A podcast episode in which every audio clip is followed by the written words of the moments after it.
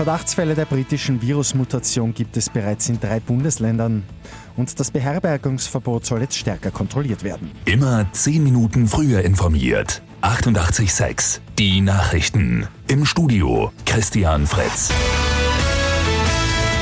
Heute oder morgen soll eine Entscheidung fallen, ob die Schulen am Montag wieder mit Präsenzunterricht öffnen oder nicht. Einige Medien berichten bereits darüber, dass die Schulen bis zum Ende der Semesterferien, also bis zum 21. Februar, geschlossen bleiben. Auch der Lockdown könnte verlängert werden. Kopfzerbrechen bereitet aktuell die Ausbreitung der britischen Coronavirus-Mutation. Nach Wien und Tirol gibt es jetzt auch im Burgenland drei Verdachtsfälle der neuen Variante. Bestätigt sind die Fälle in allen drei Bundesländern aber noch nicht. Die Regierung will das Beherbergungsverbot im Lockdown künftig schärfer kontrollieren. Laut Verordnung gilt dieses Verbot für Touristen. In den letzten Tagen hat es aber immer mehr Berichte über Urlaubsbuchungen in Tiroler Skigebieten gegeben. Laut Regierung drohen bei Verstößen jetzt harte Strafen.